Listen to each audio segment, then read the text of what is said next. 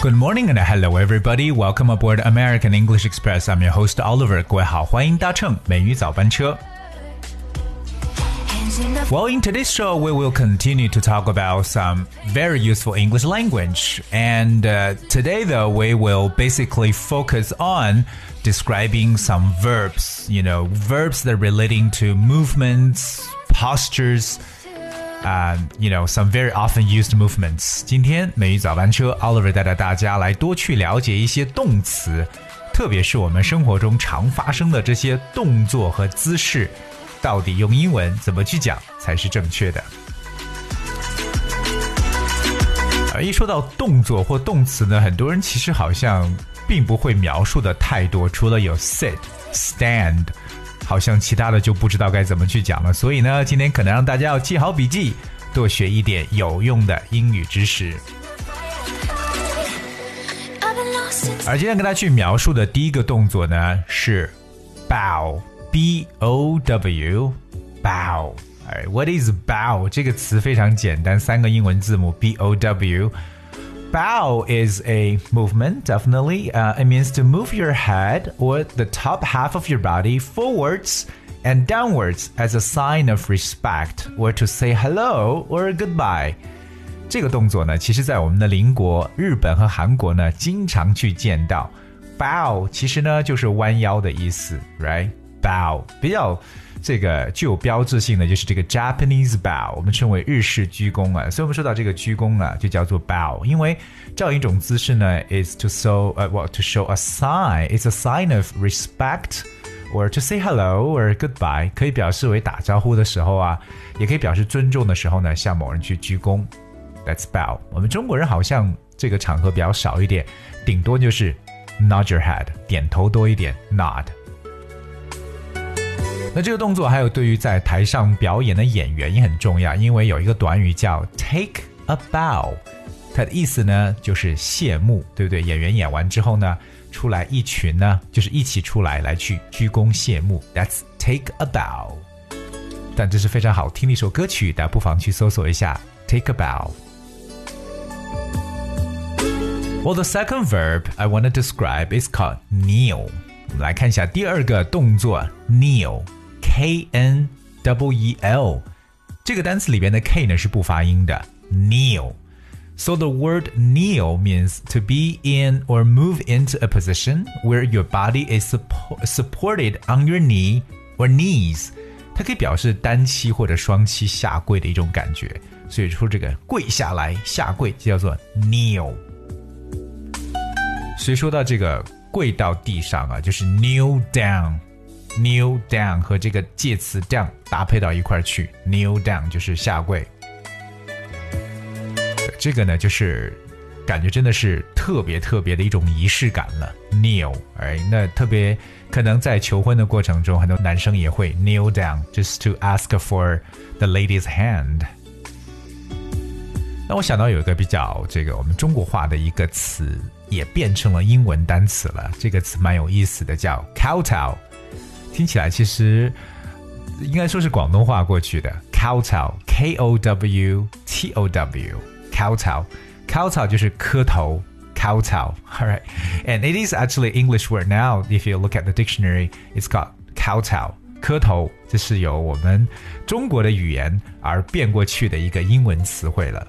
所以我们刚刚说到这个下跪叫 kneel or kneel down，而磕头呢叫 kowtow。最初讲的这个鞠躬叫 bow。接下来和大家分享的这个动作叫 lean，lean，l e a n lean。lean 这个动词呢，通常和介词 against or 和介词 on 来搭配。lean against something or lean on something。这个动词指什么呢？Well, it means to rest on or against something for support。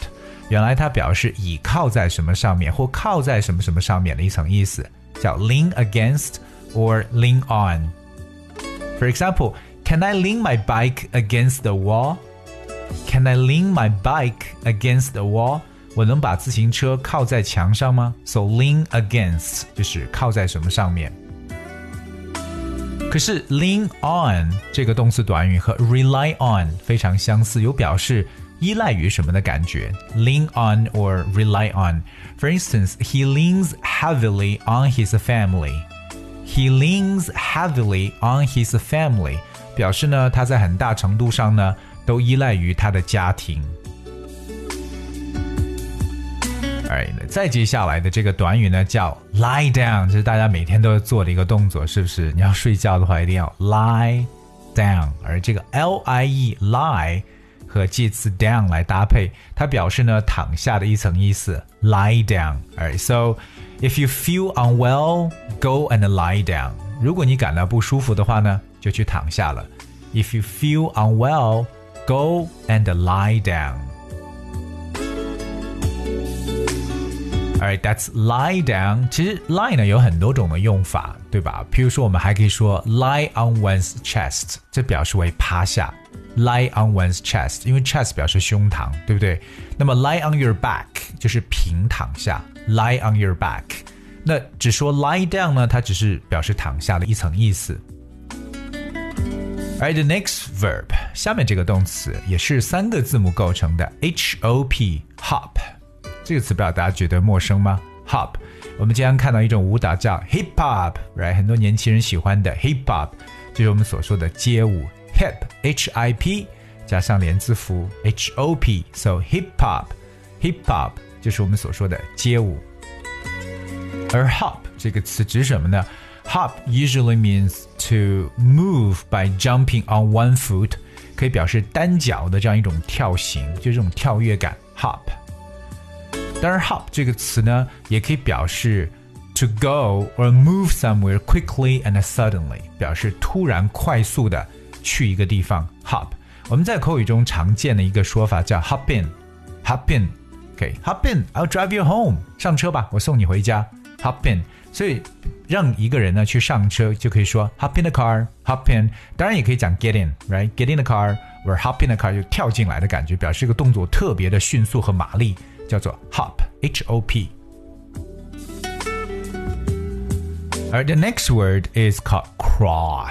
看一下这个动词，很多人可能都不认识 crawl，c r a w l，crawl。Crawl means to move forward on your hands and knees with your body close to the ground。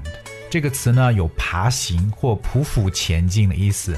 Crawl 就是爬，但我们想象中一个婴儿在爬的感觉，and that is crawl。For example, our baby is just starting to crawl，表示我们的宝宝刚开始会爬。 Our baby is just starting to crawl. Alright, so that's crawl. Crawl 其实也不光只是人了。So when the insect crawls, it moves forward on its legs. 所以可以表示昆虫的一种爬行，同样可以使用到这个动词 crawl。和 crawl 相关的还有一个爬的词叫 creep。C R E E P creep. But creep means to move slowly, quietly, and carefully because you do not want to be seen or heard. 所以这个词 creep 这个爬呢，有一点悄悄的爬的感觉，蹑手蹑脚的，慢慢的移动，就是 creep。因为你不想让别人看见或听到你的动静，那这个词就叫 creep。For instance, I crept up the stairs I crept up the stairs, trying not to wake my parents. 为了尽量不吵醒父母呢，我蹑手蹑脚的上了楼。这种感觉有点这种啊，怎么说呢？鬼鬼祟祟的感觉。Creep，C R W E P，它的过去式是 crept，C R E P T，crept。今天给大家总结了几个这个动作几个动词，some verbs, movements, postures。OK，所以我们平时呢，这些词汇一定要去记住。那这样子学会怎么样能够地道的，或者说正确的把这些动作能够描述出来。而同样 a l r e 要提醒一下我们所有的听众朋友，如果你想获得美语早班车内容讲解的文字版本，只需要各位搜索和关注一下微信公众号“美语早班车”就可以找到。Alright, I guess as we have for today's show. And finally is a song I would like to play for you, and that is called Walk Through Fire. Please enjoy and thank you so much for tuning. I'll be with you tomorrow.